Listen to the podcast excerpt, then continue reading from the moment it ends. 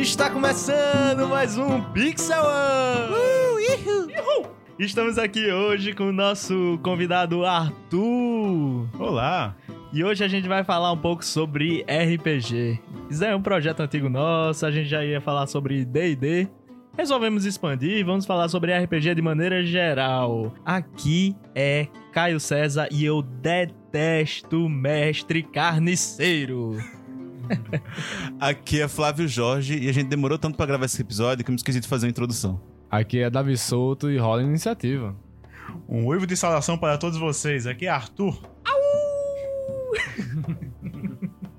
Então, pessoal, é, os primeiros minutos do podcast vai ser dedicado apenas para situar sobre o contexto, explicar um pouco sobre o que é o RPG de mesa. Você que não tem nem noção do que é que significa, o que é que é esse termo, mas vamos para isso depois da vinheta.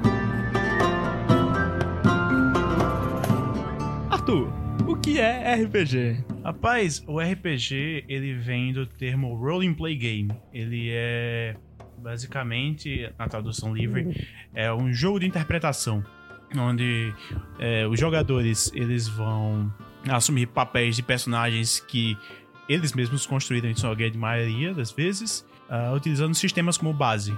Posteriormente a gente vai ver um pouco sobre esses sistemas, né? Mas eu acredito que cada um de nós aqui tem experiências interessantes com o jogo, né? Acho que a gente já pode ser chamado de jogador veterano, a gente joga já há alguns anos, né? Sim, sim, sim, sim. Eu tanto narrei quanto joguei. É, são dois papéis diferentes numa mesa, mas os dois são essenciais. O narrador, ele é a pessoa responsável por contar uma história. O narrador pode ser chamado de mestre, de DM, depende muito do sistema, como o sistema chama. Pode ser chamado de desgraçado. Pode, porra, pode. Nojento, carne sal. e por aí vai. Depende muito do, do mestre também. Sim, com certeza, cara. E nenhuma história acontece sem seus protagonistas. Aí nós vamos encaixar os jogadores. Eles são os protagonistas da história. Davi tá se coçando aqui pra falar. É como o Arthur já falou. É, é, é basicamente, o, o basicão, é, Arthur já falou, que é justamente o narrador vai criar uma história e os personagens, jogadores, os heróis vão. Heróis ou não, né? Às vezes tem, tem, às vezes tem campanha de vilões que vão fazer essa história acontecer. É, os atos do, dos jogadores que vão é, fazer com que o mundo que o mestre criou vai, vá se alterando. Sim. É, como já pode ter ficado perceptível, o mestre é apenas um, um, guia. Quem conta a história, além do mestre, são os jogadores, né? E isso que torna importante a arte do improvisar. O mestre. Existem dois tipos de mestre, pelo que eu percebo. Na verdade, três. O mestre intermediário seria aquele que planeja algumas coisas, alguns pontos de campanha. É, o mestre mais metódico, ele planeja tudo de A, B, C, D, o alfabeto inteiro, o, o que ele quer que aconteça, como ele quer que proceda. Esse aqui em específico é um desgraçado da cabeça. Né? é. eu, eu, eu, eu, vou ter que confessar que eu já fui muito desse tipo. E assim, é fácil. É muito fácil se frustrar quando é. você mexe dessa forma, né? Porque os jogadores são sempre imprevisíveis. É imprevisível. Porque Essa você... é a graça da coisa. É, pois é. e também tem o mestre mais descontraído que não planeja tanta coisa ou um total de nada. Só faz, ah, ok, eu quero me divertir e eu sei que eu sou bom em improviso. Ele vai até lá é, com não tanta coisa em mente e acaba tendo uma boa experiência também, né?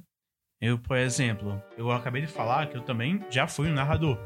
Eu tô narrando uma campanha do sistema 3DIT de Kimetsu no Yaiba, o anime que tava na em febre há um tempo atrás. É, esse mesmo. sempre que eu vou narrar uma campanha, eu sempre penso no começo da campanha. Aí ela vai começar assim, toda a sessão é, ela tem um ponto de, de início. Ela nunca tem um ponto de fim. Nunca, nunca cheguei a pensar é. no ponto de final, porque sempre alguma coisa acontece e muda todo o contexto. Tipo, no início eu pensava, ah, vai começar assim, no meio vai acontecer isso, no final vai ser assim. Mas depois de um tempo narrando, com as minhas experiências, rapaz, começa do jeito que eu quero, até porque não tem como mudar.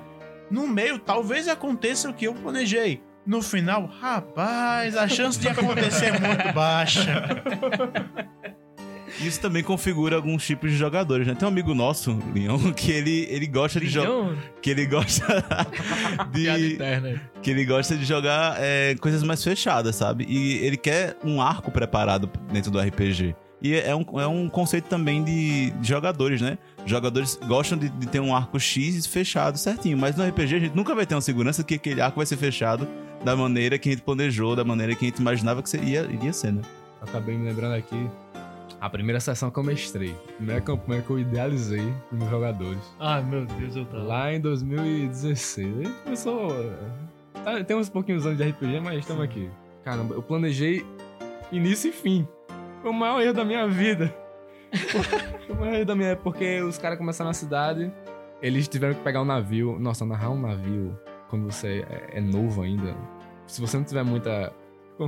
O que o Davi tá querendo dizer é que a chance de ficar um saco É alta. é, É extremamente alta. você Narrar qualquer coisa, na verdade. né? É, não, é porque, tipo, quando você planeja as coisas tintim por tintim, a primeira coisa, o primeiro passo que o jogador faz, fora do seu roteiro, porque é um roteiro que você faz é, desse jeito, é, já fica frustrante pro mestre, de uma certa forma.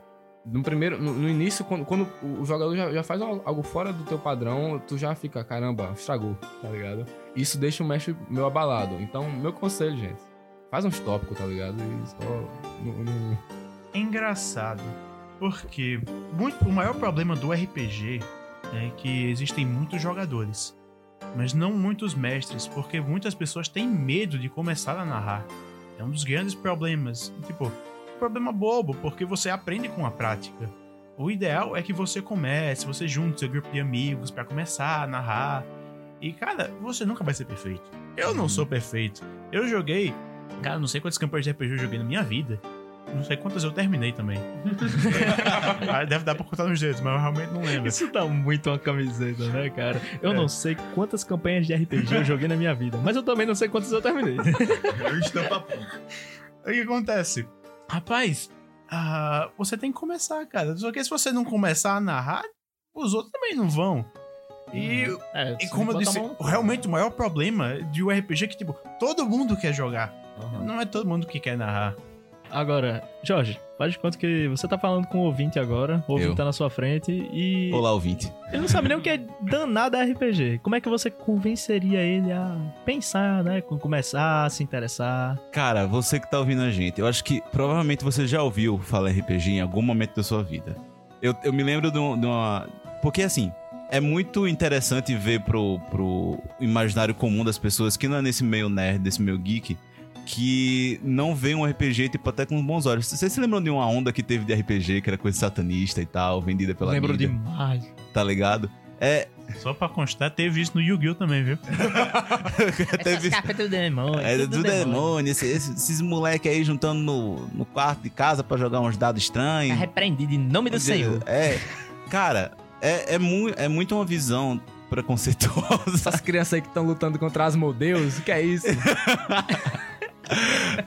Porque eu, eu, eu realmente entendo que é uma coisa muito estranha. Porque qual é o. o- a- acho que a pessoa vê qual é a diversão em você sentar com seus amigos, pegar um papel, pegar uns dados e começar a ficar narrando uma história. Toda.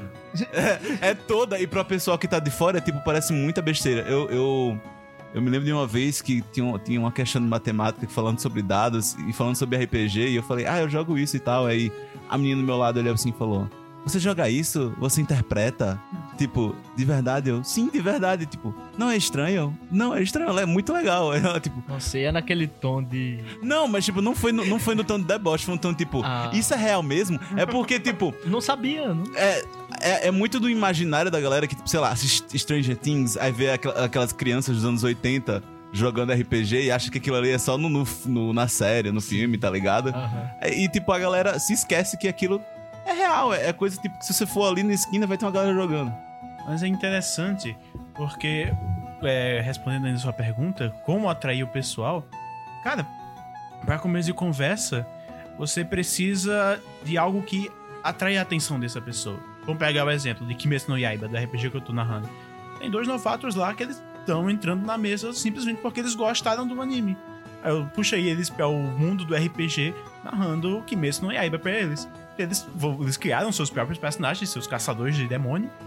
E eles estão jogando, eles estão interpretando muito bem. É, Time RPG é basicamente teatro, cara.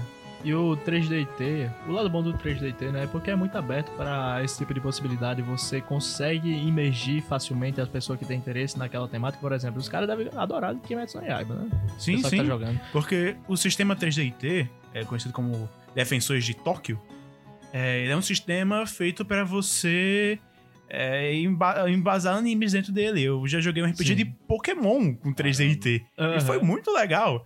E trágico, e triste, mas foi muito legal. Bom, eu acredito que já dão tanto quanto claro os conceitos básicos do que é o RPG, né? Davi? Sabe como é que eu faço pra convencer alguém? Converter alguém pro lado do RPG? Converter, Eu converter, eu converto. Eu gosto de converter as pessoas. Eu falo assim, é, fulaninho, fulaninha, imagine o seu personagem favorito, assim, de fantasia. Aí ela, aí eu peço pra ela imaginar, imagine, tipo, começar a pedir pra ela descrever um personagem que ela gostaria de, gosta muito de uma fantasia, tipo Game of Thrones, ou, ou- ou até outro desenho de super-herói, algo do tipo. E começa a, mostrar pro lado pra ela que dá pra ela fazer esse personagem em um papel e dá pra ela fazer, interpretar essa personagem de alguma forma. Eu uso mais ou menos esse método, assim. Eu acho que pra agradar uma pessoa que é de fora, sem ser. Imaginando que a pessoa não é meio geek, entendeu? Que não, não é, gosta, sei lá, de Game of Thrones, não gosta dos Anéis. Eu acho que é falar. Vamos brincar de atuação, tá ligado? Porque é, é uma coisa, como o Arthur tinha falado, é, é pura atuação. É. É, é, uma, é uma coisa que, tipo. Tem um canal Critical Role que tem as sessões dele, é o pessoal, né, em inglês, mas, tipo, a maioria do pessoal é dublador, é ator e que joga RPG, tá ligado? E é pura atuação. RPG é dividido em parte matemática e atuação, tá ligado? É, eu fui explicar pra uma amiga minha o que era RPG, né? Eu fui utilizando de alguns dos termos técnicos, né? Falando sobre o sistema, sobre o D&D 5.0 e tal. É, falei sobre a questão do interpretar, né? Que você cria um personagem, você dá um nome pra ele, você descobre a personalidade dele, você de- decide que tipo de personagem ele vai ser, que tipo de pessoa ele vai ser. Ela virou pra mim e fez... Ah, então é tipo um jogo de teatro, né? Eu fiz... É, ok. É sim, é bem isso mesmo. É isso mesmo, né? Mas é, é, é- é muito perfeito isso. Tem um episódio de Gravity Falls que fala sobre isso, que é que os dois irmãos de Gravity Falls estão jogando Dungeons and Dragons. e e é, é como o Gravity Falls é tudo ao pé da letra, é tudo é, aqueles mistérios, né? Divide, os, dois, os dois irmãos, um joga o RPG mais do lado é, matemático e o outro mais do lado interpretativo. E é uma coisa que divide muito o RPG. É, aquilo ali é a essência do RPG. É, acredito que de fato ficou mais claro o que é o conce- os conceitos básicos do RPG. Então agora vamos falar um pouco sobre as nossas experiências pessoais.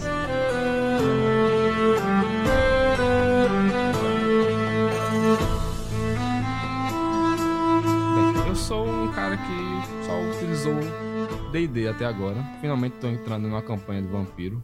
É, eu comecei com o D&D 3.5 e foi uma experiência muito boa porque envolveu muito... Era um mundo novo pra mim. Eu comecei a idealizar, idealizar personagem, a fazer cenário. Eu lembro que bem no início, quando eu tava querendo... Eu, eu, eu, comecei, eu que converti meus amigos também a, a jogar, o pessoal da escola. E fiz um mundo assim, fiz mapa, fiz uma lore, depois não deu muito certo a campanha comecei a ser jogador até um, um certo tempo, porque, eu, como o Arthur falou, eu tive um, um, um medo de mestrar depois que eu tive uma falha assim como mestre. E aí eu comecei a jogar Ladino, Paladino, é, Druida, Bruxo. Paladino e Bruxo são minhas classes favoritas. Foi do 3.5 para 5.0 e agora eu tô mestrando uma campanha pra, pra Caio, Flávio, Paulo já, já, tá, já teve na campanha também. Essas são alguma, tipo, o meu início assim de RPG, os meus primeiros aninhos de RPG aqui. É muito bom. É engraçado que, como a gente é amigo, se conhece há muito tempo, eu estive presente, né?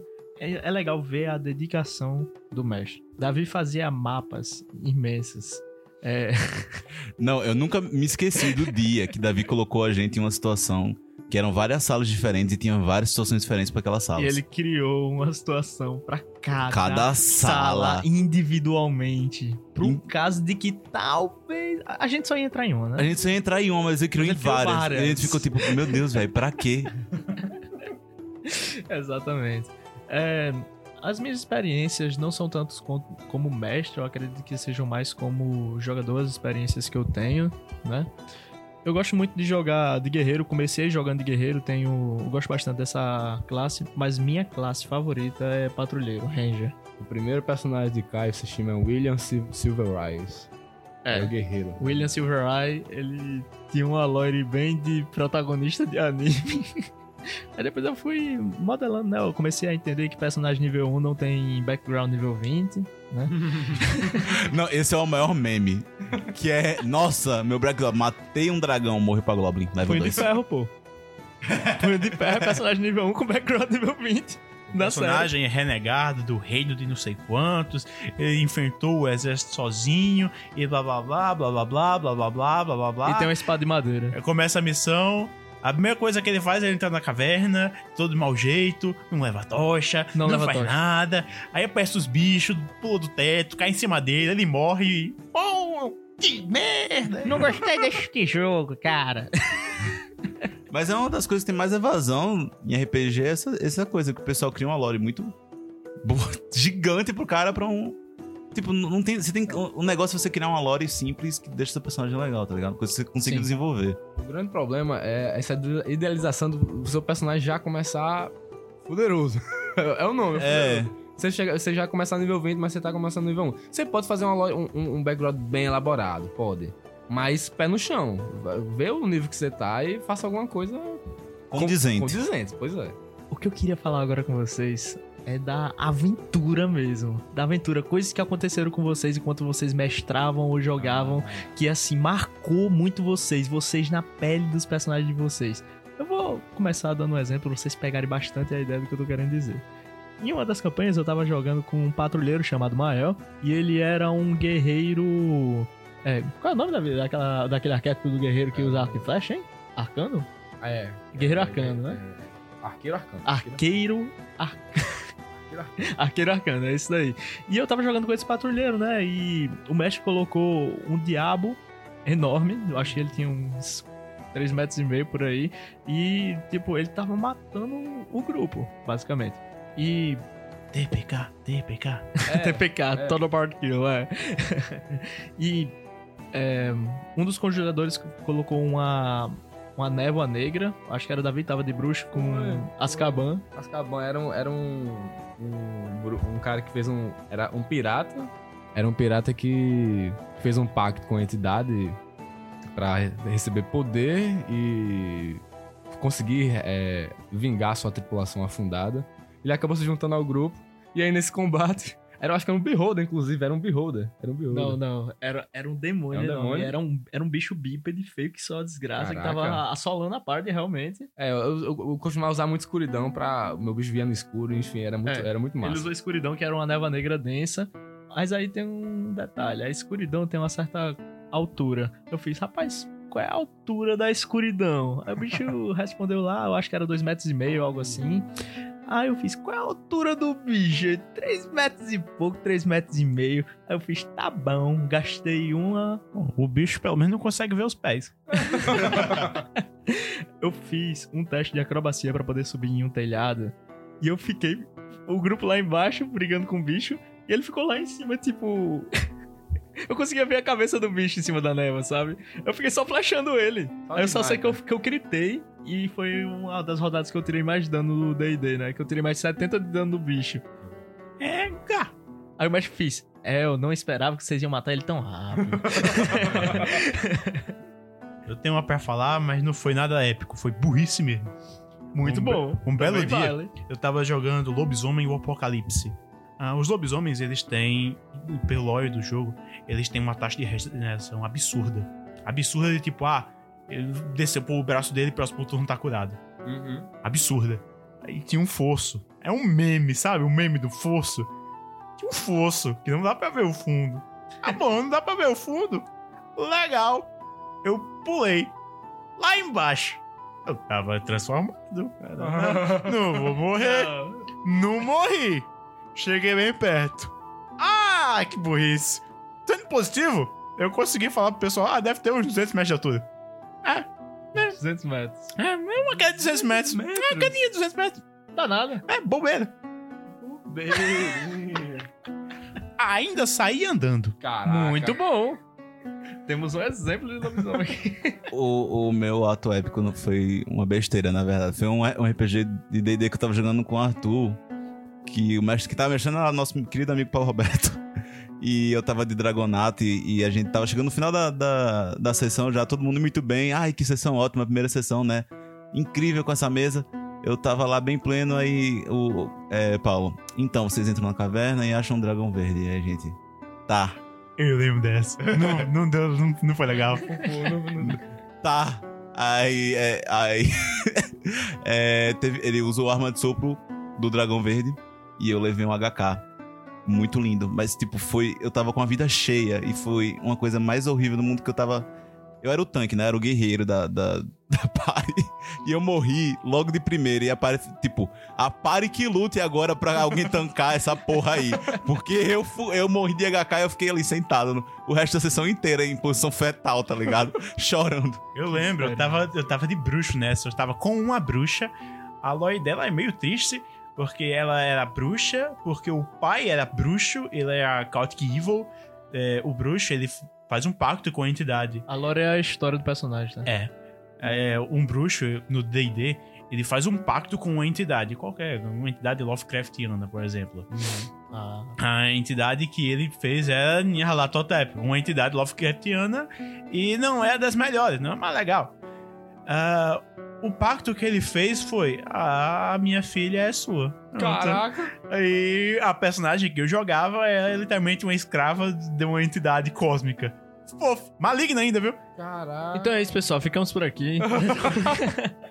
Ela tinha os poderes dele, só que ela, literalmente ela era uma escrava dele. Ela não podia fazer nada que ele não quisesse. Ela evitava literalmente chegar fazer amizade com um grupo, justamente para o Nyarlathotep não fazer nada com eles. Você vê, tem como criar uma lore bem complexa pro personagem de vocês, né? Ao decorrer das campanhas, isso vai ficando cada vez mais denso, né? Você vai aprimorando cada vez mais seu- as suas ideias, os ideais dos personagens, os objetivos dele, e vai ficando uma experiência cada vez melhor. né? Aí você pode perguntar: tá, mas qual a necessidade do meu personagem ter uma história? É interessante que o seu personagem tenha uma história, porque o mestre, o narrador, ele pode usar partes da sua história como gancho para seguir gancho, a é, história. né? Por exemplo, ah, ela, ter, ela ser. Ela ser. A, a personagem que eu citei, ela ser uma, um brinquedo de uma entidade maligna, ele pode simplesmente mandar a entidade maligna surgir e mandar ela fazer um massacre numa vila porque ele quer. Entendeu? Pode. E aí você vai entrar num dilema, moral, porque ela é uma escrava de uma entidade maligna, mas ela não é má. Tem uma experiência com um Warlock também, um bruxo no D&D. Isso é, isso é muito bom, porque, justamente, é um ponto de fundo que você dá pro mestre, pra ele, pra ele elaborar coisas a mais. Eu fiz um bruxo que era um nobre, que tem uma família grande e tal, tinha terras. E um certo dia a terra dele foi atacada por uma leva de demônios e diabos. E a lore é que ele fez um pacto com um ancestral dele, do, do inferno, pra ele perder a identidade dele, perder as terras dele, mas perder a memória dele. Fazer um adendo aqui antes de continuar. Diga. Porque a gente tá falando de inferno, diabos, é porque a classe Warlock, ela tira seus poderes de pactos. É. A, a classe Warlock, ela precisa fazer um pacto com uma entidade. Os poderes dele vêm de uma entidade. O É porque a gente é. começou dizendo que não é jogo do diabo, não é mesmo não. É a classe que é assim. A clássica é meio diabólica mesmo. É. Você, é, você tem que fazer um pacto com uma entidade, não é uma coisa sábia. É, Então, você pode ser um paladino, você pode expurgar o mal da terra, você pode ser um homem santo e gritar: Morra, criatura viva!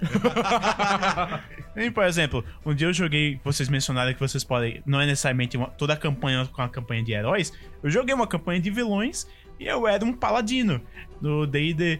A deusa que ele seguia é a deusa da mentira. então eu um era um paladino, um paladino. paladino da, da mentira, mas. É, ok.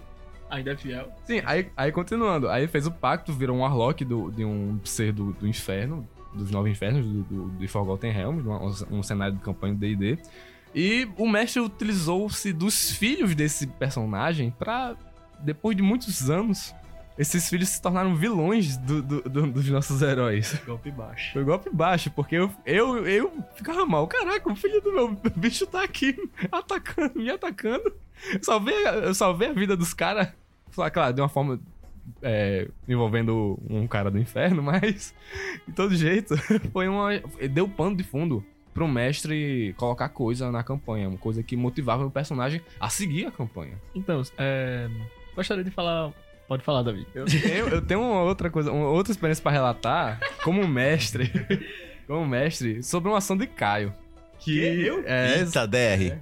é, foi, eu não esperava, não esperava. A gente tava, tipo, a campanha se, se passava meio que uma arena de goblins. Ah, não, eu ia falar agora isso. Era mesmo? agora, juro. É. Então fala, meu irmão. Você que fez as ações, a gente conta essa porra junto, né? É, a gente. Eh, Os aventureiros estavam numa arena, é, lutando contra goblins. No final, quando eles já estavam em um um certo level alto, assim, pra conseguirem passar, é, superar os seus carcereiros, os seus carcereiros, eles lutaram, foram até uma fortificação, lutaram. Caio joga com um druida. Que, é que o personagem dele é um aracroca, a raça aracroca, é um homem-pássaro, ele é capaz de voar. Ele É uma voa- corujinha. é uma corujinha. Ele voou, voou, voou, tomou uma poção de aumentar. Não, não, não. Peraí, tem Vá, coisa vá, tá. Você tem que enganar o mestre, certo? eu voei por cima do negócio, eu fiz. Eu tô vendo o que é ali embaixo. Aí o mestre já vai dar informação que ele não teria dado se ele soubesse o que ele queria fazer ali, né? Aí ele fez, rapaz, você vê uma cúpula de vidro que tem uns caras que parecem ser bem importantes estão conversando lá, né? Eu fiz, hum, legal. Aí eu fiz, mas eu vou subir aí, quero gastar meu deslocamento aí, eu quero, eu quero subir. Aí o mestre ficou, o Davi ficou, ok, suba. aí eu, ok, agora eu vou começar a olhar pra baixo. Eu quero ficar exatamente em cima de onde essa cúpula de vidro tá que os caras estão conversando. Aí o Davi já começou a ficar meio assim, né? Eu fiz, ok, tudo bem. Aí eu tomei uma poção de gigantismo que a gente tinha achado no início da campanha todo mundo tinha esquecido da existência dessa poção, mas eu não. Eu tomei essa poção, eu virei um pássaro gigante. E depois eu virei um urso. E caiu. E caí. Caiu. E caí na cabeça do boss da sessão. E tipo, foi um estrondo assim que pá! E, e eu tinha falado pros caras, vocês vão saber qual é o sinal. Meu personagem ficou inconsciente no chão, quase morto, com um de HP. E. Zero. É, com zero de HP. Virou um 20 e ficou com um, foi. Foi. Eu, foi, eu tirei 20. Quando eu caí, eu tirei 20 consegui não morrer, né? Porque no D&D, quando você, o personagem chega a zero pontos de vida, você começa a fazer uns testes pra ver se ele vive ou morre. É. Aí, se tirar um 20, já fica com um automaticamente. Daí eu matei o boss da sessão dessa forma. E depois, com o barulho da queda do urso gigante, que era um urso gigante, cara, a galera invadiu. De maneira inusitada. É, puxando aqui o que foi dito ainda agora, nunca pense no final da sua sessão. Nunca pense no final da Provavelmente não vai dar certo, porque esse boss, ele não foi boss. Ele só. ele viu, sei lá, uma torrada. Mas boss ele não é. E uma outra observação que Caio mencionou, e é sempre bom falar: jogadores, sempre, sempre anotem os seus itens na ficha. Porque se você esquecer e o mestre esquecer, esse item não existe mais. Você Acabou. perdeu. Sempre anote o que você ganhou. Sempre anote informação. Nunca perca nada. Nunca confie na sua memória. Ótima dica. Mas é mesmo, é, são 3, três a 4 horas por sessão. Várias sessões por semana. Você vai se lembrar do item que você pegou na sessão 3 de março de... Pois é. do ano passado, tá ligado? Você pode simplesmente chegar, por exemplo, a campanha que Caio acabou de mencionar. Eu vou pegar a minha poção de gigantismo. O mestre vira. Quando é que tu pegou isso? Ah, foi no começo da. O mestre não lembra disso, não. Tá na ficha?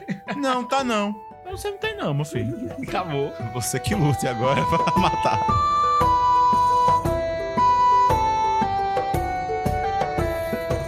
Vamos falar agora um pouco sobre os diferentes sistemas do RPG, né? Vamos começar sobre o mais famoso, o D&D, que inclusive as experiências relatadas aqui por mim é, foram nesse sistema. Dungeons and Dragons. Só pra aumentar o nome, né? Porque É. é, o mais famoso, O mais querido. o mais querido. É, os mais famosos, tipo, claro que teve, teve um lançamento lá em 1974. Teve a, a famosa Caixa Vermelha, que vinha os três livros. Teve o AD&D, que era o Advanced Dungeons Dragons. Mas os mais famosos hoje em dia são, é, são o 3.5, que muita gente ainda joga. O 4.0. É. Tá lá, Tá, né? tá lá. Nu- nu- Nunca toquei nele. Não vingou. Não vingou. E logo em seguida do 4.0 veio o 5.0, que tá bombando aí. Tá bem famoso. Por acaso divide opiniões. Tem muita gente que acha que a quinta edição é a melhor. Tem muita gente que não. 3.5 é melhor. E é uma rixa entre jogadores de D&D. É entre matemáticos e. Você ver, é o nicho do nicho do nicho brigando entre si. o ser humano não tem jeito, né? E nós percebemos a relevância do D&D, do Dungeons and Dragons, até pela influência que ele tem na cultura pop. É, um exemplo recente que a gente até já citou aqui, é, Jorge falou, né, dos meninos do Stranger Things, é, em que ele- eles jogam, eles utilizam o sistema pra jogar o D&D no início, bem no início da série mesmo, no Sim, primeiro episódio. sim, o Que já vai marcando jogarem- a época, né? Sim, o fato deles jogarem é o gatilho pra história começar. Tudo volta em torno do fato deles estarem jogando Stranger Things contra um certo vilão, que é o vilão da série. É. Pra quem não sabe, Demogorgon, é, ele existe no, na quinta edição, né, do D&D. Ele é um demônio que, na lore D&D, tem um cenário de campanha D&D, que é o Forgotten Realms. É, existe um Lord Demônio, que é o Demogorgon. Ele é o príncipe dos demônios. Ele é totalmente... Ele tem duas cabeças. Ele é totalmente insano porque ele quer a destruição de todos. A- o mito dele... A lenda dele é que ele quer a destruição de todos. E que no final só vai sobrar ele, só as duas cabeças. E cada cabeça vai lutar entre si pra ver quem é que vai ficar vivo no final. Tenso. Doideira, meu.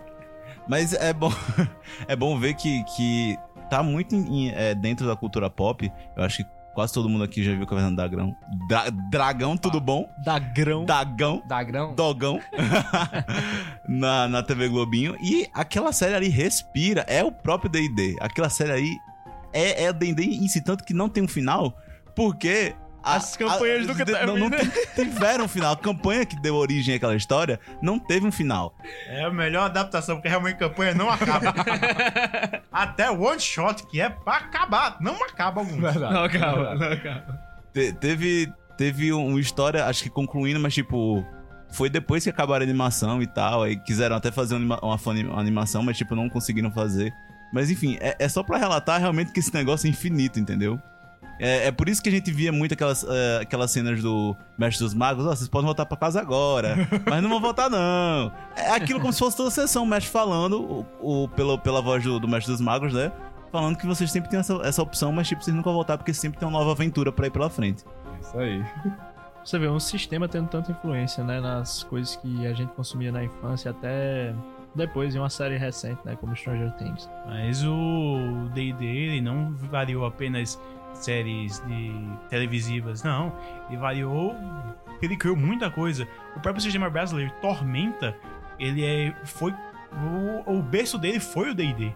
É, tipo, o D&D na 3.5, ele abriu meio que o sistema deles pra outros usarem. Tanto é que surgiu o Pathfinder, o Tormenta e outros sistemas com...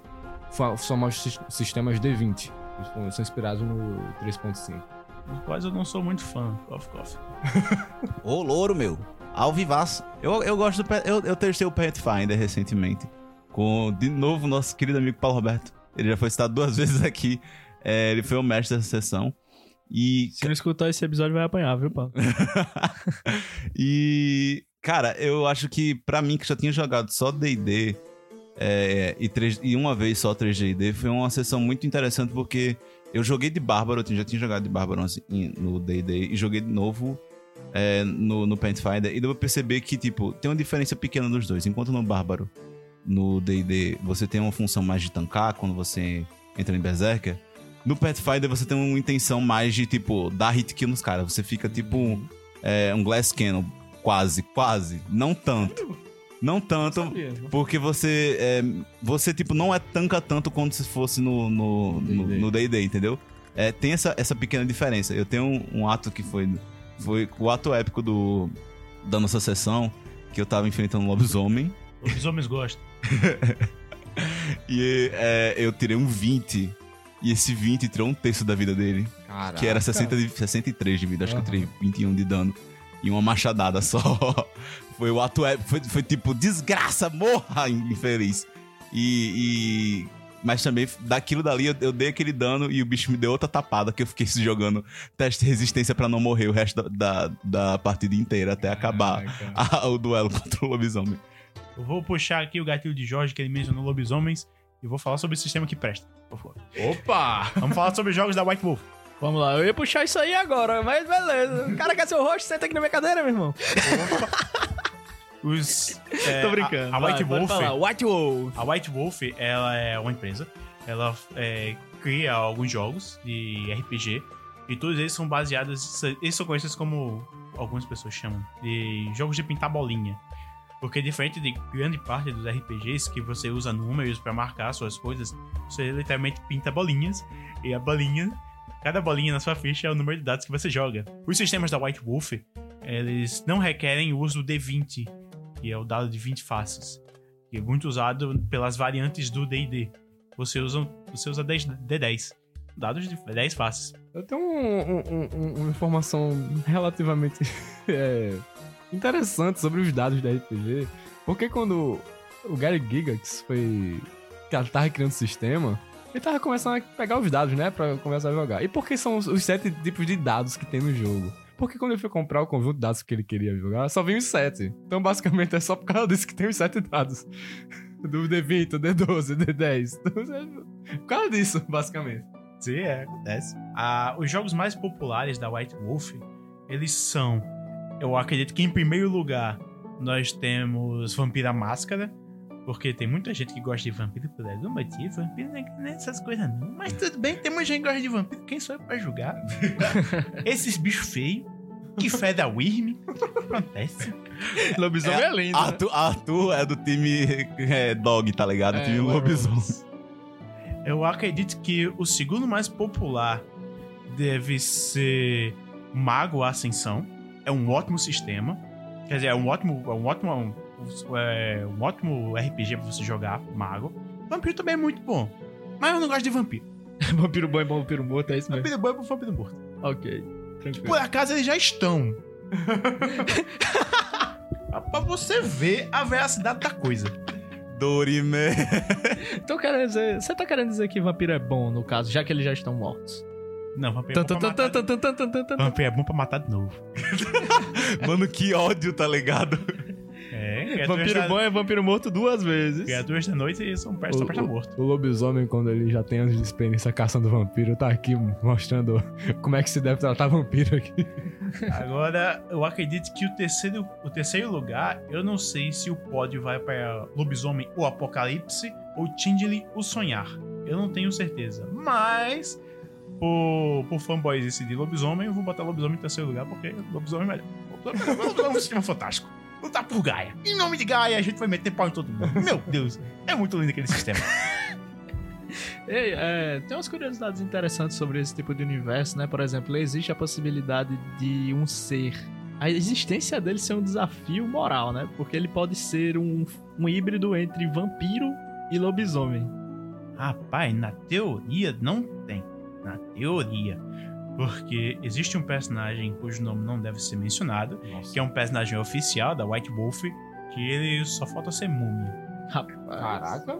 É, ele fez um ritual lá estranho. Ele é um, se eu não me engano, ele começou como um mago, só que ele tinha as esferas lá, mas ele virou um vampiro, transformado. Alguém abraçou ele, ele virou um vampiro. Ele era um vampiro mago. Só que aí ele era um parente de lobisomem. Então ele, ele pesquisou e fez um ritual, que é um ritual de lobisomem, que existe Ah, esse não. ritual, que é o ritual das cinco peles. E você tem que matar cinco lobisomens, vestir a pele deles, pra fazer costurar a pele deles e tal. Que sinistro, meu irmão. É, é um ritual meio gore. É, você costura as peles lá e você veste com um manto e você pode, consegue ver um lobisomem. Cara, é um lobisomem, ele é um mago, ele é um vampiro. Tem um negócio lá também que ele tem treco das fadas e aí vai. É um personagem um pouco roubado. Eu prefiro o ritual das lendas aqui dos interiores do Rio Grande do Norte. Que o cara tem que achar o lugar que um jumento dormiu, tem que deitar lá, rezar o Pai Nosso ao contrário, que no outro dia ele vira lobisomem. Faz total sentido, aliás. Eu nunca ouvi isso, mas tudo bem. É uma lenda que circunda por aqui.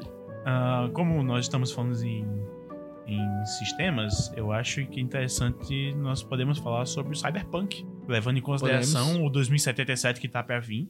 Ele foi totalmente baseado no sistema Cyberpunk. Cyberpunk é um sistema futurista que ele é fantástico de se jogar. Eu não vou me estender muito porque é muita coisa pra falar, aliás. A ficha é muito grande. Sim, mas o que dá pra explicar aqui, levianamente, é que existem vários punks, né? Sim. Tem o cyberpunk, tem o steampunk, tem até o dieselpunk. Sim, mas É. aí não, não engloba o sistema cyberpunk. Eu gosto mais do Steam, viu? Beijos. Tanto é que tem um sistema Steam chamado Ilhas de Ferro. É- Reinos de Ferro. Reinos de Ferro, né? Reinos de Ferro, que é bem steampunk, eu tenho vontade de jogar esse sistema. Que voltando a mencionar Paulo Roberto. Sim, Ah. ele narra, ele É mesmo? narra. Sim, ele narra. Olha só, cara. Bom saber disso daí. Eu tomei um backstab de si, não foi legal, morri.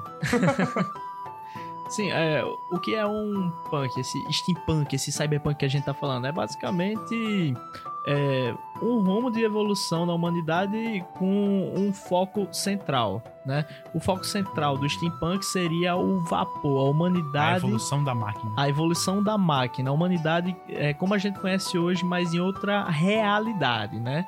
Em que o ponto principal de desenvolvimento humano tecnológico teria sido o vapor.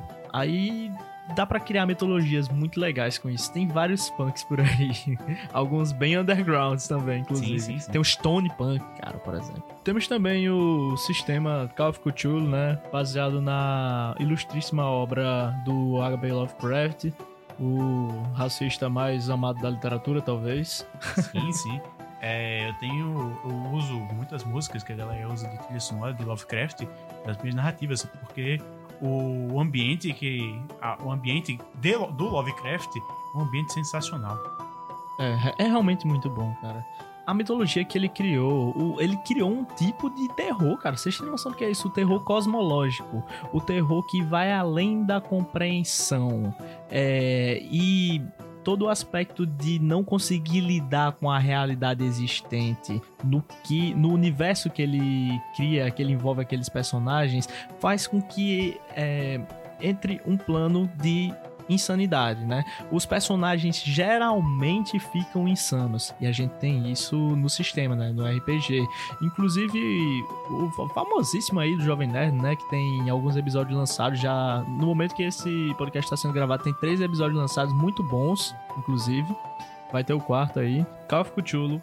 Eu acho que é um dos sistemas assim, Pra quem quer entrar na, na pele de alguém em uma situação difícil, de- de- o lance do terror mesmo, visceral. Agonia mesmo. Sabe? Agonia. É, eu acho que é o melhor sistema assim possível. Lembra a vez que a gente já jogou esse sistema? Não deu certo. Porque primeira sessão, o Cthulhu já apareceu. Foi um lixo. Foi um lixo. O, o lance é não permitir que o Cthulhu apareça. Porque se o Cthulhu aparecer, acabou a vida na Terra. E na primeira sessão, o mestre colocou o Cthulhu lá aparecendo. aí ficou- Não teve uma segunda sessão. É engraçado, porque falando de Lovecraft, é, grande parte das entidades Lovecraft, eles não compreendem a, a visão humana. Eles, na visão humana, grande parte deles são maus, mas eles não são maus. Imagine, pronto, é, você. Ah, você seria uma entidade deles e, e a gente seria uma formiguinha. Mas, tipo, você pisar numa formiguinha não é maldade. Vocês não, não pisam nela porque, cara, eu quero matar. Não, às vezes você pensa sem querer. Mas tipo, você não faz por maldade. Acontece. É como uma entidade do Lovecraft, ele não é mal. Porque a gente é irrisório, nós somos meros grãos de areia pra ele. Como o Caio mesmo falou, é o terror cósmico. É alguma coisa grandiosa. Nós não somos nada acompanhado a ele. Até daí que vem a ideia do gente. terror. É como se ele estivesse matando formiga. Sim. Só existe uma exceção que me vem à mente de todas as entidades. Porque, até onde eu me recordo, nenhuma delas realmente entende a humanidade. Mas tem uma que ele compre- consegue compreender a entidade. co- Consegue compreender a humanidade. Essa entidade é o Nyarlathotep, que eu mencionei. Ele é uma entidade evil. Não porque, ah, eu não sei. Não, ele sabe exatamente. Ele compreende exatamente a humanidade e ele é mal porque ele quer ser mal. Quer ser mal comandado. Então, gente, galera do D&D que vai, que vai jogar de bruxo, reconsiderem fazer um pacto com alguma, alguma entidade Lovecraftiana. Reconsidere algumas vezes, inclusive. Isso, é, é, isso me relembrou uma campanha de Tormenta que eu tava narrando. Eu criei uma, uma- meio que uma sessão alfa, porque eu tava pensando em narrar Tormenta. Mas eu gost- não gostei muito do sistema, mas o pessoal gostou bastante da campanha. que era Tormenta. Tinha um anão que ele era devoto ao deus do. Qual o nome do deus da, dos dados, da aleatoriedade? Eu esqueci o nome dele. Ah, morre. não, em, em Tormenta ele tem um deus. Ele pediu ajuda ao deus dele e eu pedi pra ele jogar um dado pra ver se o deus escutava e ele gritou. Conseguiu. Meu amigo Rapaz. é o deus da aleatoriedade, né? Brother, ele saiu de lá achando que tava jogando Call of Cthulhu. Caraca. A casa não tava mais no lugar. O Caraca. quadro começou a se mexer. Barulhos do nada. Forças do caos. Pessoas andando, mas não vendo eles. atravessando eles. Caraca. Pesado. Ele ficou louco, foi muito legal. Então a gente fica aí com mais um sistema muito interessante. Só pra, só pra dar um adendo pra você que tá muito. Se você chegou até agora nesse podcast sem entender nada de RPG e tá ouvindo agora sobre uma lula gigante que destrói tudo, que é, que é o Cthulhu. Só pra, Pô. só pra ter uma, uma citação, é, Digimon já. ah, inclusive já até trabalhou com isso em um dos universos dele. O Mar Negro é o, é o mundo de Love Warcraft. Então, tipo assim, se você já assistiu Digimon, já pegou esse universo por tabela. O RPG é que nem Jojo, tá em tudo. Em algum momento do mundo geek tá em tudo, algum ponto de RPG. Então, é, acho que a gente já citou bastante sistemas aí, mas eu gostaria de fazer algumas menções honrosas, né? Porque merece. Sistemas que ficaram através do tempo, como GURPS. Eu, pessoalmente, nunca joguei GURPS, não falo muito bem sobre o sistema. Inclusive, já teve muita sugestão de mesa pra gente começar, talvez um dia, é, o Mestre GURPS. E também tem um sisteminha aí que o Arthur trouxe, né? Que é o Eden, que seria inspira- inspirado no livro A Outra Igreja. Sim, é um sistema brasileiro que estava há um tempo atrás estava sendo desenvolvido, mas eu não sei se foi para frente projeto. Eu não sei nada. Eu tenho um PDF que eu baixei, mas o pessoal ficou enrolando para jogar, afinal das contas a gente acabou nem jogando. Mas ainda tenho guardado e um dia ainda pretendo narrar. É, eu dei uma paginada rápida no Eden. É, me chamou a atenção, tem a foto da equipe inteira que trabalhou no projeto no início lá do livro. É bem organizado, realmente um livro de sistema mesmo, um livro grande com mais de 150 páginas. Chama a atenção, tá anotado aqui. Um dia, quem sabe. Vamos falar um pouco aqui sobre a vida do mestre. Tem uma frase muito icônica, né, na, na comunidade de jogadores de RPG que fala: a aventura do mestre começa semanas antes da sua. É, todos os tipos de mestre que eu citei aqui, o mestre que ele é mais metódico, o que é intermediário, o que improvisa mais. Não importa o tipo de mestre você é, a sua aventura começa semanas antes. Porque você tá amadurecendo pensamentos na sua cabeça. Até o mestre que improvisa. Ele tá amadurecendo formas de, de pensar a, a campanha, sabe? De pensar como é que você pode trazer uma experiência satisfatória para os seus jogadores. E nisso existem diferentes tipos de mestre, né? Que a gente vai falar um pouco aqui agora. Por que não começar com o mestre da minha abertura nesse programa? O mestre carniceiro. Esse cara, ele tem prazer em fazer o jogador chegar literalmente ao seu limite, muitas vezes matando o personagem do jogador na primeira sessão. É, pode ser uma experiência um tanto quanto frustrante, porque imagine, você passa horas e horas fazendo uma ficha, é, desenvolvendo uma lore, aí chega o mestre carniceiro, primeira sessão, é, coloca um nível de desafio muito maior do que a sua parte tá preparada, você morre assim, só morre. E quando é de hit kill, então, prefiro nem comentar. Isso aí me fez lembrar um, um mestre carniceiro que a gente teve. Fiz um paladino. Botei muita, botei muita pilha nesse paladino, ele era muito foda, na moral. A gente, a gente lutou contra uma bruxa, derrotamos a bruxa e a bruxa tinha uma cri- tinha aprisionado uma criança. Essa criança estava infectada com a doença. Ela acabou vomitando o meu paladino e passou a doença para o meu paladino. E os companheiros falaram: "Vamos para a cidade, é, pra tentar curar você. Ela falou, não, não, eu vou ficar aqui com essa criança. É, até o fim. Eu, tipo, eu, como, eu, como sabia que meu paladino faria isso. Ia ficar até o fim com a criança. Os dois morreriam juntos. E, o paladino cuidando da criança até o, momento da morte deles dois.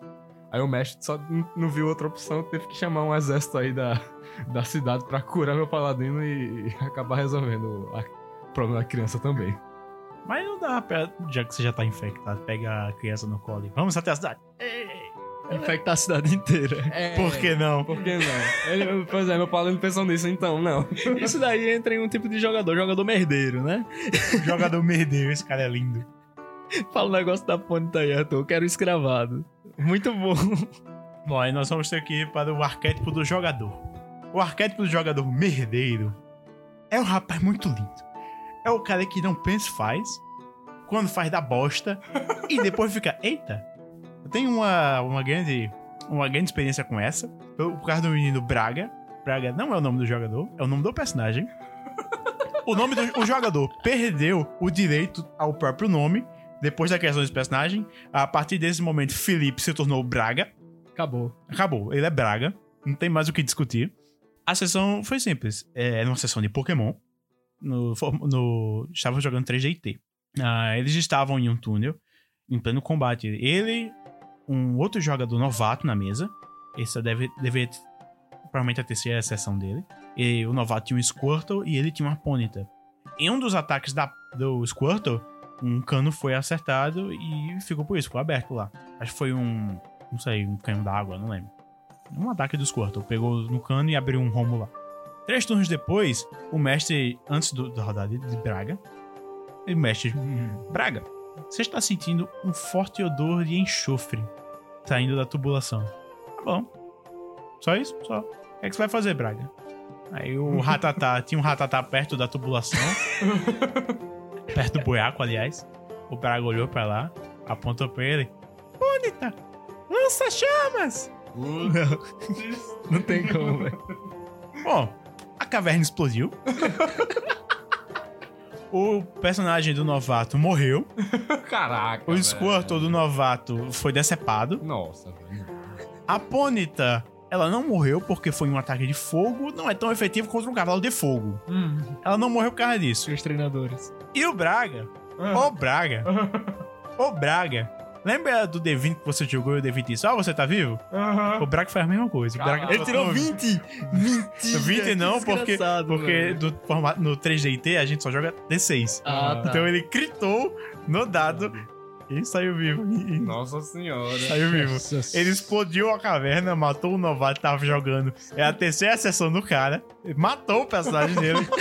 e saiu vivo. O cara saiu lá da, da tubulação. Esta é a melhor definição do personagem merdeiro. E não foi só isso que ele fez. Isso é uma das coisas que Braga Onde fez. tá? Lança chama. Não, ele jogou a ponta e tacar em cima da, da garçonete. As costas da ponta, tá ligado? A crista pegando fogo pronto, na garçonete. Caraca. Nossa. Ele já socou uma enfermeira. Não, a, ideia, a, a da enfermeira foi legal. Ele socou a enfermeira, porque a ideia dele, ele tinha que pegar as coisas de um amigo nosso, que tava desacordado. Ele socou a enfermeira, porque a ideia dele era tirar a roupa dela, pra se vestir com a roupa dela e entrar lá vestido de enfermeira, tipo Coringa, sacou? pra tirar, pra pegar as coisas do amigo dele. Não deu certo.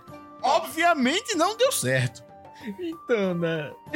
Depois de jogador merdeiro, pra mim é o auge do auge jogador assim. Que é engraçado se jogar com, apesar dos desastres que Rapaz, acontecem. é engraçado de jogar com. Às vezes não é, às vezes não é bom legal, legal narrar pra esse cara. Mas, velho, um belo. Eu tava. Ainda falando de Braga. Hum, Braga. Braga, Braga. Eu vou falar sobre Braga agora. Ah, contando sobre Pokémon. Felipe's Dead. Não, tá vivo até hoje, Braga. O que acontece? Meu personagem, ele era um criador Pokémon. O Braga, ele era um treinador Pokémon. Um belo dia estávamos andando na floresta e encontramos um grupo de Bellsprouts. Pra quem não conhece Pokémon, um Pokémon plantinha que fica lá de boas. Meu personagem como criador Pokémon, eu cheguei lá perto pra alimentar e tal, fazer carinho do bichinho. Porque a ideia do, do, do criador Pokémon é tratar dos Pokémons, ver se eles estão bem. Uhum. Enquanto eu tava lá perto, Braga, Braga, Braga, Braga, Braga. É que Braga fez. Ele arauto pegou, do mal. ele pegou a flauta dele. A flauta tinha um efeito. A flauta acalmava os pokémons. Acalmava os pokémons. Ah, só que no 3GT, nós temos algumas habilidades que você pode comprar com seus pontos de XP. Uma dessas habilidades é habilidade. Habilidade. Oh, habilidade. Pra você tocar a flauta, você precisa jogar habilidade pra tocar a flauta. Só que, como a dificuldade da flauta, é, o Braga, ele não era. Ele nunca treinou e tal. Não era proficiente. É, então ele tinha uma dificuldade de menos um pra jogar. Só que ele tinha um ponto em habilidade. Ele tinha que gritar pra dar certo. Ele tem que tirar um no dado pra dar certo. No 3GT, é, um é o crítico. Ah, é o não. sucesso crítico e aí o 6 é a falha crítica. Sim. É, Braga, eu vou tocar o minha flauta aqui pra acalmar as plantinhas que já por acaso já estão calmas e o cuidador Pokémon tá literalmente na frente delas. Cuidando delas. Aí eu vou jogar o dado pra tocar a flautinha fofa dele. E ele teve uma falha crítica. Aí que legal, ele tocou desafinado, assustou os bichos, os bichos atacaram. E quem é que tava na linha de frente? Olha, era eu, né? Ah. eu quase morri. Quase morri. Só não morri porque eu literalmente tenho na minha ficha a qualidade sorte. Só por isso eu não. O mestre falou, só por causa disso aqui, ó. Apontando a minha ficha, você tá Isso vivo. aqui, ó, te salvou. Depois desse magnânimo relato, a gente vai apenas citar aqui alguns tipos de jogadores. Tem, Não- tem mais arquétipos de jogador. Não, com certeza a gente pode falar aqui por hora sobre os tipos de jogadores, mas é, eu vou citar aqui alguns dos listados pelo queridíssimo Marcos Arboes, nosso futuro colunista aí na, no, no site do portal Pixel Up.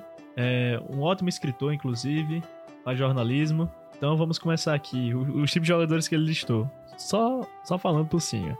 O complexo de protagonista. Temos também o combeiro. Temos o matador de NPC. O diferentão. O lobo solitário. O metaplayer. O Esse é chato. on far. A arte de usar informações que você, jogador, sabe, mas que o seu personagem não sabe, né? O desconfiado tá sempre de guarda, tá sempre Sou eu. desco- desconfiado. Eu sou- A gente não tem eu- tanto eu que assumo, esse sou eu jogando. Eu Davi é, aí. é jogador desconfiado. É, desafiador de mestres. Na opinião de Marcos, esse é um dos piores. Ele tá, colocou aqui no texto.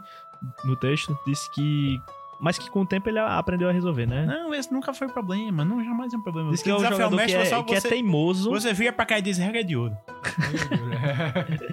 É o, é o jogador que é teimoso, que faz coisa por birra, sabe? Que desafia realmente o mestre, desafia realmente a campanha, a ideia da campanha, mata quem não deve, esse tipo de coisa.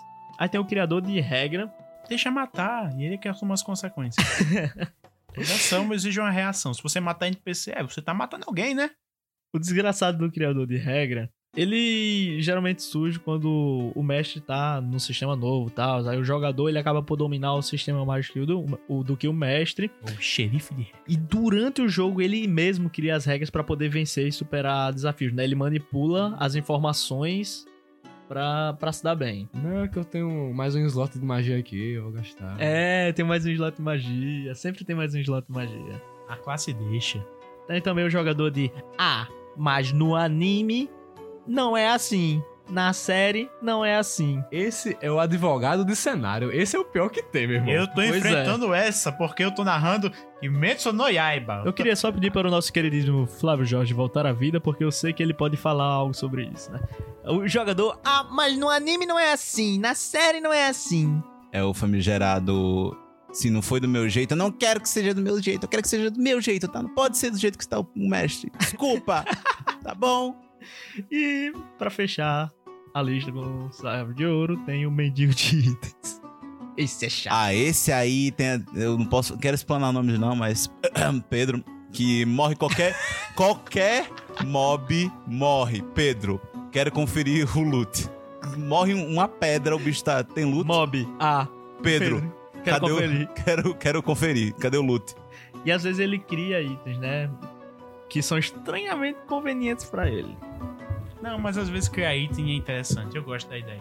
Não, não criar item. Tipo, você não tem o item, mas você. Ele surge ali pra, pro, Ah, pro, pro não player. é um problema, por isso que eu sempre digo: tá na sua ficha?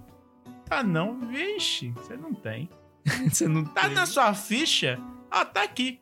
Tu pegou isso aí quando? Ah, foi lá em não sei o quê. Ah, Ah, tá bom. deixa eu ver se realmente tu pegou esse item. Vixe, pegou não? Ah, legal. Você vai perder esse item e mais umas coisinhas extra, viu? Mas tem os outros, tem uns outros jogadores Tipo, temos o jogador competitivo. Não sei se você já pegou uma dessa. Provavelmente não, porque você joga mais que narra. Jogador competitivo. É aquele rapaz que ele sempre quer ser o melhor. Quer causar mais dano, quer aguentar mais porrada, e não sei o quê, porque a minha lábia é melhor e a minha destreza não sei o quê. É chato que só a bexiga jogar com essa galera. Ah, é. É muito chato. Meu Deus. É, às vezes nem é. Porque, tipo, geralmente ele é muito bom em alguma coisa, mas ele é horrível em outra. Vamos pegar exemplo. Eu dou muito dano. É um Glass Cannon. Glass- o termo Glass Cannon, pra quem não conhece, é é literalmente um canhão de vidro. Ele dá muito dano, mas, tipo, ele vai dar um spy e vai morrer. Mas isso, isso entra muito na questão de, dos sistemas de, de sistemas de RPG que são focados em combate, porque sistemas de combate exigem posições de cada jogador, né? Assim, Sim. digamos. Tem o tanque, tem o DPS, por assim dizer, suporte, é, lutador. Claro, toda parte tem que ter o, o dano, tem que ter alguém pra segurar os inimigos e alguém pra curar ou dar um suporte. Então, realmente, tem a galera que se, realmente se acha nesse, nesse aspecto, assim, ah, eu sou o melhor DPS, assim, digamos assim, mas tem a- realmente tem que ter os papéis, porque senão Sim, sim. o grupo não avança de um certo modo, assim. Outro problema na minha concepção são os jogadores que simplesmente não querem atuar. O RPG, como foi apresentado no começo, é um jogo de atuação. Você tem que atuar. Tá- eu narrando uma mesa, é. Ah, eu vou falar isso aqui, isso aqui, por fulano que tá do meu lado. Cara, ele tá literalmente do seu lado. O jogador tá literalmente do seu lado. Fala pra ele. Ah, eu quero falar pra ele dar informação. Fala pra ele, cara. Ele tá do seu lado, interprete o seu personagem. Sacou? Então, é. Assim, eu concordo, mas eu tenho uma, uma ideia pra mim que é tipo: er- errado é não jogar. Se o cara tá fazendo assim, deve estar começando, diga- digamos assim, né? Mas, tipo, eu, realmente prefiro que a pessoa atue quando eu tô mestrando. Eu- e como jogador É, também. Mas é importante dar esse estoque pro cara, né? Tipo, ah, no lugar de você falar que você vai fazer tal coisa, você pode interpretar que você tá fazendo essa coisa, né? Porque às vezes o jogador iniciante ele simplesmente não sabe como é que funciona o rolê. Às vezes a pessoa é muito tímida, alguma coisa do tipo. E... É, Não, não, às vezes só não. Só não sabe o, o time. Só não- o, negócio, o negócio é o time. Quando você pega o time depois de muito tempo, é que você vai saber. Ah, isso aqui eu falo em off. Ah, não, isso aqui é o meu personagem que vai falar pra você, porque é uma característica da personalidade dele. E é uma coisa que vai entrar, hum, que você só vai conseguir tendo muita sessão, entendeu? Você só vai pegar esse, esse ritmo. E também é uma questão de, tipo, você ser dinâmico dentro da sessão. Uhum. Você falar só o que é necessário na hora que é necessário, entendeu? Uhum. E eu acho que isso é um erro mais comum para quem é principiante mesmo. Aí pronto, o negócio que eu faço que o Davi é puto comigo. Tipo, sei lá, é um jogador novo ou NPC. Não, jogador novo não, jogador ainda falo, mas NPC pergunta o que é que aconteceu. Aí eu falo, meu personagem vai e explica pro NPC o que aconteceu. Ah, explica aí, pô. É, aí Davi fica puto porque Davi gosta de explicar. Ele gosta de chegar pro NPC e falar, não, a gente foi até tal canto, aí a gente enfrentou Não, mas sempre isso, bom né, explicar porque, por exemplo, Porque é, Às vezes o meu personagem uma certa Sim, forma. né? é. Às vezes, por exemplo, o- na campanha de Kimetsu no Yaiba que eu tô narrando, é, é, descobri, um dos jogadores descobriu que um tal de João tinha alguma coisa importante, ele chegou no grupo e falou que o nome do cara era Jorge. É, Bom, agora o nome do cara é Jorge pra todo o grupo. Omitir algumas informações. É, assim. Tem um último arquétipo de, de jogador que eu gostaria de mencionar, que é o jogador atrasado. Esse cara é, é horroroso. Um maluco que chega. Ah, vamos começar a sessão de 3 horas da tarde, tá todo mundo lá. Ok? Ok. Aí dá 3 É horas, terrível. dá 3 e meia, Dá quatro horas. 4 horas. Aí você pega o seu celular. Ei, fulano, tá onde? Eu tô na parada. Tá bom. Aí você espera um pouquinho mais. Às 4 e meia ele chega. A gente meio começa às 3 horas. Vixe, foi mal. Ah, Não não é foi mal. Não é foi mal. Péssimo. Não, a, a gente, na nossa mesa, a gente criou um- um- uma lei que, tipo, se tiver mais da metade, já, já, já começa. né? Não importa. Senão, porque. Pega, pega o bonde andando, tá ligado? Ou fica andando como se fosse um NPC com o grupo. É, RPG é um compromisso, galera. Tem que respeitar. Eu só gostaria de enfatizar que andar como NPC nunca é uma coisa boa, até porque você é o escudo humano. Então venha pra, venha pra sessão cedo. Por exemplo, eu jogo aos sábados uma campanha de lobisomem, o Apocalipse. Um belo sábado, eu não pude ir. Eu eu descobri no final da sessão deles que meu personagem estava com um de vida. Olha que legal. Mas, É porque é muito, é muito. Tem que deixar o grupo andando. Então, tipo assim, a história vai, vai continuar independente ou não, entendeu? E é uma questão que o mestre tem que desenrolar na hora. Ah, fulaninho faltou. Eita caramba, o que, que a gente faz agora? Tem o famoso puff. Faltou? Faltou? Aquele universo você deixa de existir é, temporariamente e ninguém ao redor liga. Aí na próxima sessão, que o, o fulaninho voltou. Ah, então, ele já tava ali e vocês não viram, não. É porque ele, ele, ele tava lá já, ó. Ele tava lá. Ele tava ali cagando no mato. teve, teve um negócio muito inteligente e simples que a gente já fez em uma sessão D&D. Sessão, uma campanha D&D mesmo, que a gente tomou como regra, que era o fenômeno do puff. Às vezes os personagens sumiam e isso se tornou natural pros outros personagens. Tipo assim, ah, o que foi que aconteceu com o Tormênio? Ah, ele puffou. Aí, ah, tranquilo, então depois ele deve voltar, né? Aí os personagens meio falavam entre si, né? Que era um fenômeno do Puff, sabe? É muito simples, muito engraçado. É pô. você usar isso do- na galera que joga roleplay no. Como é o nome? Jogo da Blizzard? Hearthstone? Não. Sei lá. WoW. Uou, uou. Tem gente que Uou. joga roleplay no WoW. É, às vezes o pessoal marca pra jogar roleplay. Tipo, o cara não entra. É porque ele não entrou. É, Não entrou, né? vale. Uma puff. Mas é uma questão que entra muito com, com a galera que tem mesa grande, né? Assim. Aham. Porque, tipo, a gente até teve uma, uma mesa grande um- uns dias desde a gente ficou, caramba. É muito tempo pra fazer batalha, muito tempo pra fazer tudo. E quando, é va- frustrante. e quando vai pra o- outro dia, aí, tipo, metade da mesa falta. Aí, tipo, cadê aquela galera tudinho? Ah, então. Então, é frustrante, é frustrante pelo seguinte motivo. É muita iniciativa, é, chega a sua vez, demora muito pra você poder jogar, aí tu vai e erra o ataque. Aí vai, 20 anos de novo pra você poder jogar, fazer alguma coisa, aí você não tá com sorte no dia, você erra o ataque, aí você fica... Eu tô aqui há uma hora e meia, eu não fiz nada, Sim. sabe? É zoado Eu, isso. como mestre, acredito que o máximo de jogadores que seja saudável de você jogar seria, tipo, algo em torno de quatro, três ou quatro jogadores. É o, É, o ideal. Concordo, concordo. É o ideal, porque, tipo, não demora muito, fica fluido. Mas você quer jogar com 15? Não. não. Aí, Então, né? contigo. Por exemplo, um amigo meu, ele criou uma, uma campanha de um cenário de deuses lá, que eu esqueci o nome. Não lembro o nome realmente. Mas ele chegou, ah, temos, eu tenho aqui nove jogadores. Eu olhei pra ele, isso não vai dar certo, não. Não, é claro que vai. Isso não vai dar certo. É claro que vai, pô, vai todo mundo vir. Não vai. É, Na próxima sessão, eu fui pra olhar. Três faltaram. Mas é muito, é muito. É, é triste até de jogar, porque o, o- fica mais lento tudo. Porque o mestre tem que dar a- apoio pra todo mundo, tem que dar é, explicação pra todo mundo. E durante o, o próprio sistema de batalha é difícil de acompanhar, porque você tem vários mobs e vários jogadores. Aí tem um mob que tá debuffado, que você não, não sabia que tava surdo, aí você vai usar uma magia de audição. É, Ah, não, esse mob não pode porque ele tava surdo, que o Bardo é, fez, fez surdez nele há dois minutos atrás. Você fica, quê? Mas por quê, tá ligado? Então, tipo, acaba que o própria equipe se debufa, tá ligado? Porque é muita coisa acontecendo numa mesa e é muito difícil analisar tudo. Até pro próprio mestre. O sonho do mestre de mesa cheia é que todos os seus os jogadores saibam tudo que tem na ficha deles. Ah, pelo menos isso. Pelo menos isso, minha gente. Saiba o seu acréscimo de ataque, viu, França? Viu, França? Saiba os seus efeitos. Vamos pegar, tem uma magia aqui. Mas o que é que sua magia faz? Não sei, deixa eu olhar o livro. Pô, meu irmão, isso tá de sacanagem. Pensem em suas ações no turno dos outros até chegar o seu. E com todas essas dicas, que tal nós irmos agora para o. Errou, cara. XP da semana pra mim. Ah, desculpa. XP da semana! XP da semana!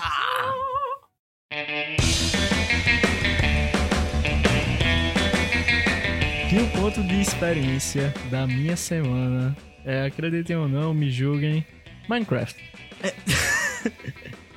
A gente, inclusive, lançou um vídeo recentemente do Pixel Drop. Se você não viu, o Pixel Drop número 2 falando sobre Minecraft e outros joguinhos, então Corre lá. corre lá pra ver. Muito bom. É, Minecraft, cara, é um jogo que eu jogava quando eu era bem mais novo e eu passei anos sem nem tocar, sem nem saber o que era. Aí eu comecei a jogar com amigos aí, a gente abriu um servidor, a gente tá é, jogando, tá fazendo o projeto Veneza. É, a gente spawnou em uma ilha e a gente tá aumentando, fazendo pontes enormes, tudo no survival, fazendo farms, torres gigantescas, portos. E assim, tá realmente muito legal. A gente vai conversando besteira e jogando. Cara, Minecraft é um jogo muito, muito, muito sensacional. É, é Ele- muito criativo, o jogo Ele, é muito ele é criativo, né? interessante. A, a ide- a história dele é interessante. Porque 2015, eu acho, 2015, 2014, ou 2012, não lembro. O lançamento? Não! Ah, tá. É- Porque foi bem, é, 2009, Não, eu acho. é na época do Monarca É, e o 2013, 2012. Ven- Venoninho. Venoninho Extreme. É. Enfim, porra, essa galera, o, o jogo é, bombava na época, mas depois que ele encheu de criança, muita gente parou de jogar porque o jogo ficou, ah, joguinho de criança, joguinho de Pois criança. é, cara. Com a chegada de Fortnite, As e as crianças foram crianças pra foram lá. Fortnite, muita gente, inclusive eu, voltou pro Minecraft. Inclusive eu voltei pro Minecraft. legal Inclusive, quer entrar no meu servidor aí? Rapaz, se pá, quem sabe. Olha aí. É porque, tipo, eu gosto de fazer construções aquáticas. Perfeito. Mas dá um trabalho. Dá. Dá um trabalho miserável. Eu tava. Um dia eu comecei a fazer uma. Uma. Uma cúpula debaixo d'água. No Minecraft que eu tinha lá em casa. Brother, que Com vidro? demoro Com vidro. Ah, cara. Brother, Eu imagino, eu só imagino, tá muito. ligado? Porque eu tive que pegar muita areia pra fazer tudo lá dentro, pra tirar toda a água, pra depois cercar de vidro, Meu pra Deus. depois tirar tudo. Meu amigo, aquilo demorou muito. E Tinha aquele negócio também que você não. Você não. Ah, eu vou passar 500 anos embaixo d'água. Não, não, não, não. Você passa 30 segundos lá embaixo, você sobe, Hora 30 pega segundos. um ar, desce, 20 segundos. desce, pá, pá, pá, pá, sobe e fica nessa. Beleza, mas você usou é, capacete tartaruga que fica, acho que até um minuto. Não, não, não. eu Ele teve pena de matar tartaruga, tá ligado? Não tem pena de matar tartaruga, não, se você quer pegar coisa no mar. Então, assim, o Ibama que, que lute, porque a capacete tartaruga é que a gente tem pra hoje. É, mas você pode botar encantamento, sabia? Você pode pegar mineral, aí você faz os equipamentos, mata mob, aí você encanta, aí você respira muito mais que um minuto debaixo d'água. Mas matar tartaruga é mais fácil. É, Mais usem fácil. canudos, crianças. Quer dizer, não. Perto, seu ponto de experiência aí. Rapaz, o meu XP da semana vai ser ainda sobre o tema de RPG, porque assim que a gente acabar essa sessão, eu vou lá pra Top Deck, lá na Aina Geek. Nossos queridos parceiros da Top 10. Sim, os parceiros de vocês. Se vocês ainda não escutaram o episódio falando sobre Magic, corram lá. Eu acredito que é o nosso trigésimo episódio. Ou é o é, 29. Não sei, enfim. Desçam o feed aí, deem uma olhada. Tenho certeza que vai ser uma experiência muito interessante. Se você gosta, se você entende o que é Magic e pra você que também entende, vai ser algo muito legal. O papo tá muito maneiro, então dá uma olhada lá. E claro, vão na Top Deck se você é daqui de Natal. É muito bom. É um lugar fantástico pra jogar RPG. Eu só não recomendo muito aos sábados, porque aos sábados tem torneio de Magic, tem torneio de Yu-Gi-Oh! E costuma ter muito barulho e as mesas estão ocupadas. Sim. Mas qualquer outro dia da semana, ou até mesmo no domingo, você pode ir lá, chegar no pessoal da Top Deck, pedir uma sala, eles te dão a sala, ligam o ar-condicionado, você pode. Você tá lá, você sozinho, com a sua. com o seu pessoal pra jogar.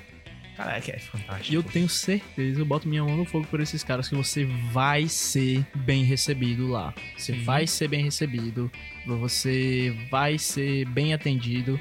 É, o pessoal é muito legal lá. Tenho certeza que vai ser uma experiência muito legal. Sim, sim, sim. E eu gostaria de comentar também, ainda sobre o tema de RPG, um canal no YouTube, que é o Crônicas da Meia-Noite. É um canal sensacional. Ele faz live streams de RPGs em geral, das segundas e nas quintas, ou são nas quartas, não me recordo agora, a partir das 9 horas. Bom saber. Cara, Tem um, tem um RPG que eu acompanhei que é. Como é o nome? É Monster Hearts.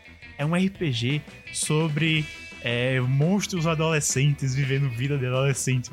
É muito voado, mas é muito legal, meu amigo. Eu nunca imaginei que eu ia ver um RPG sobre monstros adolescentes e ia gostar. Meu amigo, aquele canal é Caraca, sensacional. Jorge? Orenotanda. é, eu queria falar de um de um, uma série brasileira que estreou agora na Netflix, que é Ninguém Tá Olhando. É uma série bem curtinha, de oito episódios. E o, o ciclo da série, assim, a, a história da série é sobre anjos da guarda como, como trabalhariam os da guarda se fosse em, uma empresa, tá Ah, ligado? eu vi passando, é é- brasileiro, né? É brasileiro. E é tipo, como é que seria é, um, um- uma empresa de anjos da guarda? Todo dia um anjo da guarda pega o seu protegido e vai lá proteger aquela pessoa de coisas inusitadas. E o, o personagem principal, né, é Ulisses, ele, ele é, é o anjo da guarda que é produzido depois de 300 anos. Que na série eles, fazem, eles falam de ângelos, né? Não falam anjos da guarda. E ele começa a questionar todas as regras que são colocadas para esses anjos da guarda. Tipo, ah, por que a gente só pode fazer isso? Por que a gente não pode proteger uma pessoa que tá em perigo ou que tá passando por dificuldade? E ele começa a questionar tudo e vê que tudo é muito aleatório. Tudo é- todas as pessoas são protegidas, são protegidas aleatoriamente. Ele começa a fazer o que ele quiser. Ele, tipo, ah, eu vou proteger essa pessoa porque eu quero, porque eu acho que, que essa pessoa tem necessidade de ser De protegida. acordo com a própria moral dele. Né? Exato. E ele começa a pensar fora da caixa, fora da, da caixa dos anjos que estão lá. E depois os outros anjos também come- começam a ver que, tipo, eles também têm desejos é, próprios, também têm, têm necessidades próprias. Enfim, é um. É um pelo que eu tô falando, parece uma, ser uma coisa super dramática, né? Mas é, uma, é, é, tipo, cheio de comédia. É cheio de, da- da- do pessoal do Porto dos Fundos, do Parafernália, é, do Choque de Cultura. E Choque de cultura, eu vou ver. É isso. E- eu, vou, eu vou assistir. tem um Projota, tem a Kéfera. Caraca. Tem uma galera muito Tem aleatória. a Kéfera? Ah, foda Mas a Kéfera. é- Caralho! Que de graça, tá ligado? Mas por incrível que pareça. Jorge, esse não é só lugar de fala. Vai, continua. Eu perdi tudo agora. Mas a Kéfera, pra quem criticava ela, ela tá boa nessa, nessa situação, ela tá bem legal. E, enfim, se você quer ver, é uma série brasileira que estreou faz pouco tempo, é curtinha, tem oito episódios, tipo, de 20 a 30 minutos. Você vê, tipo assim, um dia, cara, super recomendo, vai ver. Muito bom. Agora, pra finalizar, o nosso queridíssimo Davi Souto. Opa, meu XP da semana, como é RPG, o tema é RPG, eu vou dar algumas coisas aqui. Primeiro, pra quem se interessa, interessa pela história do RPG, D&D especificamente, tem o livro Dados e Homens, que é um livro em que o cara conta como é que foi a história, a formação do D&D pro Gary Gygax, na garagem dele, até a empresa dele. E tem umas partes em que ele alterna entre essa a história do D&D e uma a experiência que esse cara teve como jogador, ele narra trechos de, da campanha que ele teve presente como jogador. É, além desse livro, recomendo, recomendar alguns canais no, no YouTube é, do Azex, que faz muitas streams de, de RPG, de vários sistemas, Call of Cthulhu, D&D. Lembrei agora, o sistema de deuses que eu não tava lembrando o nome, é Sion. Do nada. Ainda acho ruim. Do nada, absolutamente ninguém. ah, tu me lembrei do negócio. Enfim, a Zex faz várias streams lá de jogos. É, tem o os canais do Pedroca e do Roxo, que é o Formação Fireball e o Vertente Geek, que eles falam bastante informação sobre D&D e alguma, algum, algumas lojas de, de RPG. Então, pessoal, XP da semana dada. Agora vamos rapidamente para os. Recados, acertei dessa vez, viu? Olha só, agora foi! Não se esqueça de nos seguir nas nossas redes sociais. Nosso Instagram e nosso Twitter estão ativos. Então, toda vez que sair um episódio novo, tanto do podcast quanto no YouTube, quem tá lançando agora nossos Pixel Drops, toda notificação vai sair lá também. Então, se você quer ficar ligado pra. Toda vez que quiser, toda vez que sair um episódio novo, a gente vai estar atualizando lá. E também não se esqueça de se inscrever e ativar o sininho no nosso canal no YouTube, porque sempre que sair vídeo novo, vai chegar a notificação pra você. Saiu agora o Pixel Dop- Dopres do- dos jogos na Minecraft, Fortnite e League of Legends. Até esse episódio ser postado, provavelmente já vai ter saído o terceiro episódio que vai ser sobre Atypical. Se não sair, então vai um spoiler pra vocês, pra vocês ficarem esperando. Sim, com certeza. E, pessoal, se você realmente gosta do nosso trabalho, se vocês gostam do que a gente tá fazendo aqui, é, trazendo conteúdo pra vocês em diversas plataformas diferentes, é, tentando sempre ao máximo interagir, é, mande isso pra um amigo, sabe? É, aquele amigo que joga RPG, pede pra ele escutar o podcast, pede pra ele dar uma olhada, comenta aí embaixo, sabe? Isso é um combustível extremamente grande pro nosso trabalho. Do que joga, o que não joga, o que quer aprender, o que não faz a menor ideia do que é, o que é, o que é que faz, de onde é que veio. E agora eu vou caçar goblins. Goblin bom é Goblin morto. Valeu, pessoal! Valeu! Falou! Oi!